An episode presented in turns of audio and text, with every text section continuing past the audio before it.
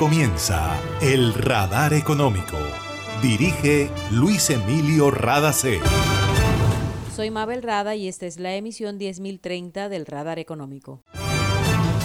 Estos son los temas en la mira del radar. El precio de la tarifa de energía en la región Caribe se debe a la falta de inversión de los anteriores operadores del servicio y también a la falta de vigilancia del gobierno. Hablamos con Alberto Vives, gerente de la ANDI en Atlántico y Magdalena, quien pidió la intervención del gobierno nacional, pues las tarifas están afectando la competitividad del sector productivo en el Caribe. América Latina puede replicar lo que está haciendo España en materia de inversión y es darle prioridad a la reducción de la desigualdad y a la transición energética. Eso dijo Gonzalo García, secretario de Estado de Economía y Apoyo a la Empresa de España. Empresarios colombianos agremiados en la ANDI entregaron propuesta a tres de los candidatos presidenciales de quienes escucharon sus programas de gobierno. En los encuentros individuales, el gremio expuso que la superación de la pobreza, la generación de empleo y el desarrollo empresarial deben ser prioridad para el próximo presidente. Porque además de darnos vida, hacen de ella una experiencia llena de amor, entrega, dulzura y comprensión incondicional. En el mes de las madres, GESELCA resalta la labor de esas mujeres que transforman su energía en bienestar para sus familias. GESELCA, siempre contigo. Ahí llegó a mi barrio, llegó a mi barrio, la energía que estaba esperando, con la que ahorro para seguir vacilando, todo el Caribe la estaba esperando. Conéctate con la energía que transformará tu barrio. Proyectos que mejorarán la calidad del servicio y te permitirán tener el control de tu consumo. Y sí a la energía que cambiará tu vida sin costo alguno. Y yo soy puntual con aire, me acompaña noche y día, porque con aire disfruto la vida. Para reportar escapes o emergencias de tu servicio de gases del Caribe, marca la línea 164 desde tu teléfono fijo o celular y recibe la mejor atención de nuestro personal calificado de manera oportuna y eficaz. Línea 164, disponible las 24 horas, los 365 días del año. También puedes marcar a la línea nacional 018000 91 34. Tu línea amiga 164 de Gases del Caribe. Estamos contigo. Vigilado Superservicios. En el radar le contamos lo que está pasando en la economía. Los habitantes de la región Caribe de Colombia siempre se han quejado del elevado costo del servicio de energía eléctrica y de las frecuentes fallas que presenta. Para rematar, es una zona en la que dejar de utilizar algunos electrodomésticos con el fin de ahorrar energía a veces es difícil por las altas temperaturas. ¿A qué se debe el precio de la tarifa de energía en la región? Sobre el tema habla Alberto Vives, gerente de la Asociación de Empresarios de Colombia, ANDI, para los departamentos de Atlántico y Magdalena. Falta de inversión en infraestructura, falta de inversión en eh, nuevos proyectos y dejaron en la obsolescencia los equipos que hoy tiene la región Caribe. Pero es que el problema viene de atrás. El problema viene desde el momento en que se privatizaron las empresas de energía de la región Caribe. Y el problema viene además de la falta de vigilancia de las entidades como la superintendencia para que esas empresas hicieran esas inversiones. Adicional a la inversión que tuvo que realizar el gobierno nacional, se hacen necesarios otras inversiones para poder viabilizar no solamente las empresas que hoy están atendiendo el mercado, sino para que la población pueda tener el servicio que requiere. Pero es que adicionalmente a eso hay que sumarle que nosotros vivimos en una región que tiene el 29% de la pobreza del país, donde más del 40% de la población es pobre. Entonces eso significa que esas personas no tienen con qué pagar ese servicio público. También hay inconformismo porque en la región Caribe se paga una tarifa mucho más alta en comparación con otras zonas del país. Vives dice que le puso este ejemplo a un representante de una entidad gubernamental del sector energético. ¿Cuánto paga usted Bogotá por su servicio de energía eléctrica? Y me decía alrededor de 150 mil pesos mensuales. Y le decía, esos mismos 150 mil pesos paga la persona encargada de aseo y cafetería de la asociación en estrato 1. Entonces, ¿Cómo comparamos ese estrato 6 en el interior del país con el estrato 1 en la región Caribe? No hay comparación porque adicionalmente para ese funcionario nuestro esos 150 mil pesos son más que el 10% de su salario.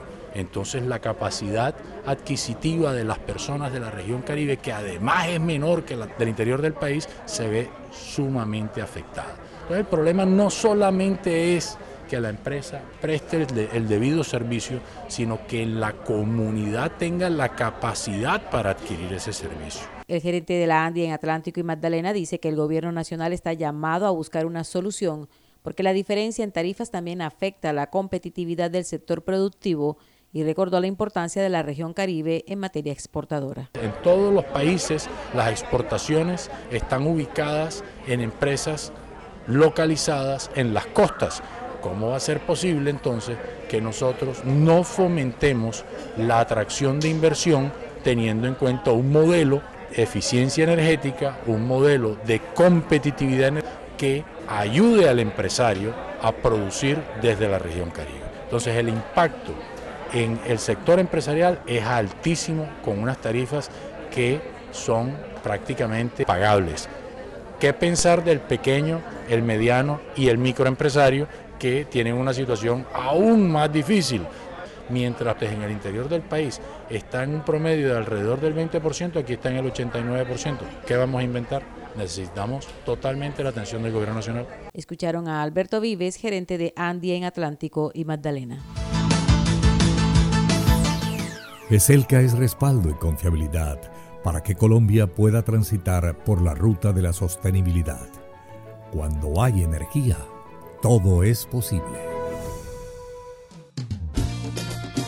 Ahí llegó mi barrio, llegó a mi barrio, la energía que estaba vacilando, todo el Caribe la estaba esperando. Conéctate con la energía que transformará tu barrio. Proyectos que mejorarán la calidad del servicio y te permitirán tener el control de tu consumo. Sí a la energía que cambiará tu vida sin costo alguno. Y yo soy puntual con aire, me acompaña noche y día, porque con aire disfruto la vida. Aire.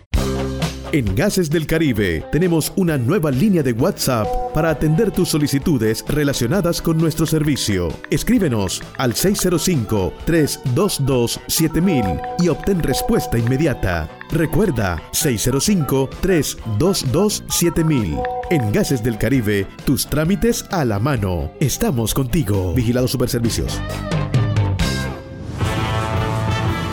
Está escuchando el radar económico. El Ministerio de Asuntos Económicos y Transformación Digital de España y el Banco de Desarrollo de América Latina CAF firmaron acuerdo para impulsar la alfabetización financiera y digital de personas mayores en España y América Latina. El acuerdo, que incluye a mujeres y población rural, busca evitar que queden excluidos del sistema financiero debido a sus bajas capacidades digitales desarrollarán un programa piloto en el que se identifique la problemática y se busquen soluciones. Sergio Díaz Granados, presidente de CAF, dijo que fortalecer la inclusión financiera en la región es fundamental para impulsar el desarrollo económico y el bienestar de América Latina.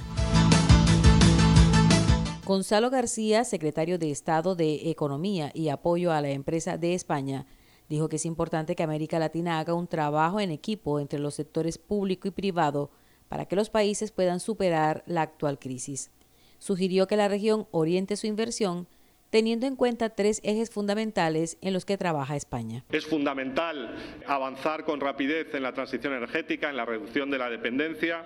Un segundo eje que es el digital, que creo que es fundamental porque afrontamos el reto del cambio climático, que es, ya no es una amenaza, es una, es una realidad, lo vemos todos los días. Pero tenemos una oportunidad, que es toda la transformación y todo el progreso tecnológico que está viviendo la sociedad y la economía en los últimos años. Y el progreso tecnológico hay que aprovecharlo al máximo y para eso necesitamos necesitamos políticas públicas. Hay que tratar de sacar el máximo partido en empleo, en bienestar, en productividad. Eso es lo que estamos tratando de hacer dentro del plan de recuperación y del España, Digital 2025 y creo que es también una gran oportunidad para que en América Latina puedan avanzar más rápido, puedan dar un salto también en transparencia, en calidad de las políticas públicas y también en aumento de la productividad. Y por supuesto, No tenemos que olvidar el tercer eje, es otro de los grandes aprendizajes. No nos servirá de nada tener cifras macroeconómicas muy buenas si no reducimos la desigualdad y si no conseguimos que esto sea un esfuerzo, una recuperación, un proceso de crecimiento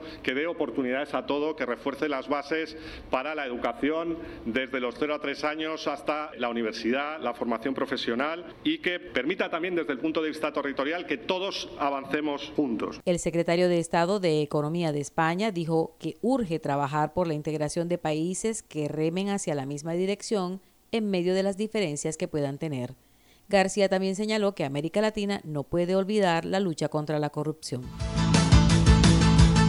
La Asociación Nacional de Empresarios de Colombia, ANDI, hizo un ejercicio con los candidatos a la presidencia de la República, primero para expresarles sus inquietudes y lo que para el gremio debía tener en cuenta el próximo gobierno, y luego para conocer de primera mano las propuestas de los aspirantes. La ANDI expuso ante cada aspirante su propuesta de concentrar el esfuerzo del gobierno en la superación de la pobreza y el robustecimiento de la actividad empresarial. También en la necesidad del diálogo social para concertar y tramitar las reformas que necesita el país. Bruce McMaster, presidente nacional de la ANDI, dijo que las propuestas de los candidatos son muy diferentes y aclaró que el gremio no pretendía escoger a uno de ellos. Tienen diferencias muy grandes y es natural, digamos, además cada uno representa como una versión distinta del, espectro ideológico, de manera que es normal que, hay, que haya esas diferencias. Quizá lo que, lo que hay que hacer, yo diría, es un llamado a, a, que reconozcamos que en todo caso todos queremos que Colombia, a Colombia le vaya mejor, de que efectivamente la población esté en mejor condición, de que efectivamente haya mayor bienestar y también al hecho de que eh, será muy importante en todo este ejercicio que viene para los próximos años, el hecho de que podamos nosotros ofrecerle a los ciudadanos, pero también a las personas jurídicas, a las empresas o a las empresas que están pensando en invertir en Colombia, podamos ofrecerle un entorno confiable. Eso será muy importante. El futuro de Colombia dependerá de que podamos tener altas tasas de crecimiento. Solamente si tenemos altas tasas de crecimiento podremos superar la pobreza, podremos ofrecer mayor empleo. Para eso la certidumbre jurídica y el ambiente confiable es muy importante. No era la intención nuestra la de escoger un candidato, era la intención era la de poder conversar y poder entender que el país como un todo es de todos y que en realidad al final todos los ejercicios eh, polarizantes no, no, conducen a mucho y que al final todos tenemos la misma responsabilidad, que a Colombia le vaya lo mejor posible y en este momento eh, pues estamos en un momento crítico para eh, reafirmar esa voluntad y para poder expresar el hecho de que eso es lo que queremos todos. La Asociación de Empresarios entregó a cada candidato su propuesta enfocada en los siguientes frentes, desarrollo económico, desarrollo social, autonomía energética y alimentaria. Y esto ha sido todo por hoy en el Radar Económico. Gracias por su sintonía.